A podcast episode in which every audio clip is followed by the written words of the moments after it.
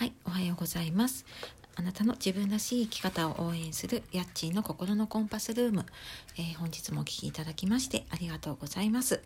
えーいつも応援してくださっている方、えーコメントをくださる方、え励みになっております。ありがとうございます。えこのチャンネルでは日々えお仕事や介護育児家事など頑張っていらっしゃる皆様の少しでも心が軽くなって、えーより自分らしく生きられることを応援してお送りしているチャンネルです。はい、えー皆様いかがお過ごしでしょうか。えー今日は3連休明けのね月曜日で、まあ、ちょっとねあの気分が優れない方もいるかもしれないんですが、えー元気にお届けしていきたいと思います。で、えーまあ、今日休み明けっていうこともあってねあの週末ご家族で過ごしたっていう方もいらっしゃるんじゃないかと思います。で、えー今日はですね親子の時間の満足度っていうことでお話をしていきたいと思います。はい、えーこの親子の時間の満足度ってねあの日々ねこう親子で過ごしたり家族で過ごしたりする中で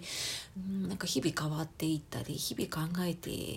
いることだなっていうふうに私自身も思っています。でまあ、特にねちょっとこの3月に入ってからは、えーまあ、新型コロナの影響でちょっと予定とは違う、ね、学校の休みだったりとかうんあの仕事の仕方が変わったり、えーちょっと家族との過ごし方が変わったり家での過ごし方が変わったり、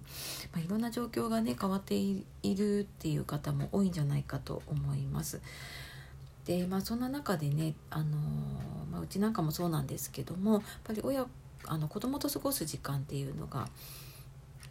うんなんか思いのほか結構増えているなってていうのを感じています。でまあうちは小学生なのでそこまでこうお世話をするっていうわけではないんですがただまあやっぱり低学年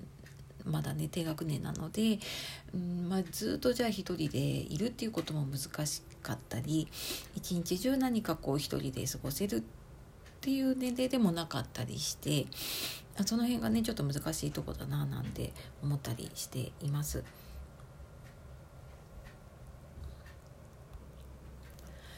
でまあこのねあの親子の時間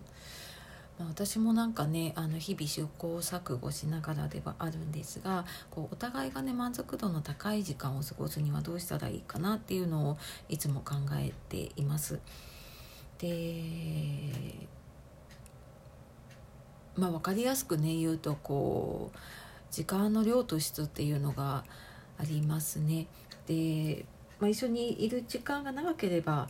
まあ、それが満足度高くて幸せなのかもしくはま時間が短くてもその質の高いというかねあの満足度の高い時間って過ごせるのかとかうんなんかそのね量と質っていうのでいつも迷い続けたりしています。でまあそうは言ってもねやっぱり仕事しながらりするので、えー物理的にね、あのー一緒に過ごす時間を増やすっていうことが難しいっていう方もね多いと思います。ね、あの子供との時間だけに取られてしまうとやっぱり自分の時間だったりとかがなかったりっていうことでねあのそれはそれで、え親としてもうストレスが溜まったりとかイライラしたりとか、まあ、全てがねこう幸せになるとも限らないですよね。でまあ、私の中でも答えは出てはいないんですけれどもただまああのただこう長い時間をずっと一緒にいても、えーまあ、私もよくあるんですけれどもこうテレビを見ていたり、まあ、スマホをちょっと見ていたり、えーパソコンいじってたりと、えー場所は一緒にいるんだけれども一緒に過ごしてはいない時間っていうのが結構あったりするんですね。で、まあ、それなのであれば、えー、と仕事をやる時は、えーもう別の場所に行ってやるで一緒にいる時にはあの一緒に場所にいて一緒に遊ぶっていう、まあ、ちょっとメリハリをつけてみようかなって思ったりしてですねで、まあ、そうすることで、まあ、仕事も集中したり、えー、自分のやりたいことも集中して早く終わるしで、まあ、その分子供との時間っていうのにも集中できるので。まあ、なんかそんな時間がねあのまあ、本当に短くてもいいとは思ってるんですけれども、まあ、例えば1日の中でね30分でも1時間でもえ子供と遊ぶ時間を必ずとるでこれ休みの日ですけどね必ずとって遊ぶ。で、まあ、それ以外は、えーまあ、子供は子供で自分のやることを探したりとか。であの親は親で自分の仕事だったりやりたいことっていうのをやったり、まあ、それぞれの時間を大切にする、まあ、そんな時間を取ったり、まあ、なんかそういうふうにちょっとうん分けてみる時間っていうのもねあの必要なんじゃないかなっていうのがちょっと見えてきました。で、まあ、これ私がねこういうふうにやってみようかなと思ったのが、まあ、自分のちょっと、えーうんまあ、先輩というか上司というか、まあ、ちょっと年配の方なんですけれどもがあの、まあ、子供が小さい時にねやっぱりなかなかこう遊ぶ時間が取れなくって休みの日も仕事になっちゃったりとかしていたんだけれども、うんとまあ、その休みの日に1時間だけ、えー、まあ、男のお子さんだったのでキャッチボールをしたりとか1時間だけその子供と遊ぶっていうのに集中する時間をとっていったそうなんですね。でも今はそのお子さんあの大きくなられてもう成人されているのかななんだけれどもあの今になってもあの休みの日よく遊んでくれたよねっていうことをね言ってくれるんだっていうふうに言ってました。でやっぱりなんか親もね真剣に一緒に遊んだりとか一緒に向き合う時間っていうのをとってあげることで子供にとってはすごくこう自分の方を向いてくれたっていう満足感というかねあの認められたっていう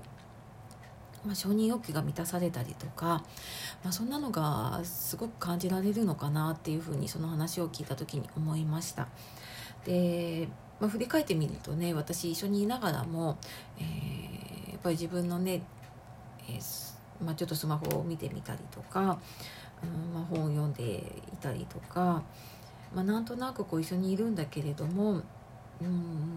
気持ちは外を向いているというかね全く違うことをやっていてっていう時間を結構長く過ごしてたなっていうふうに、えー、思い返した時に感じました。なので、まあ、そのね親子の時間の満足度って正解もないですし多分その家庭によっても違うしその子供によっても違うと思います。でもあのーね、あの親の都合もあるし子供の都合もあるしでそれのなんかねちょうどいいところでこう折り合うところっていうのが見つかると、まあ、お互いに心地よい時間が過ごせて、まあ後になった時にねあの時良かったなっていうふうに思えるようになるのかなっていうふうに感じています。はいというわけで、えー、今日は親子の時間の満足度ということで、えーまあ、子供と過ごす時間のねあの量とか質とかまあ、そんなのをどう考えていくかっていうようなことをお話しさせていただきました。はい、えー、それでは今日も素敵な一日をお過ごしください。やっちーの心のコンパスルームでした。ありがとうございます。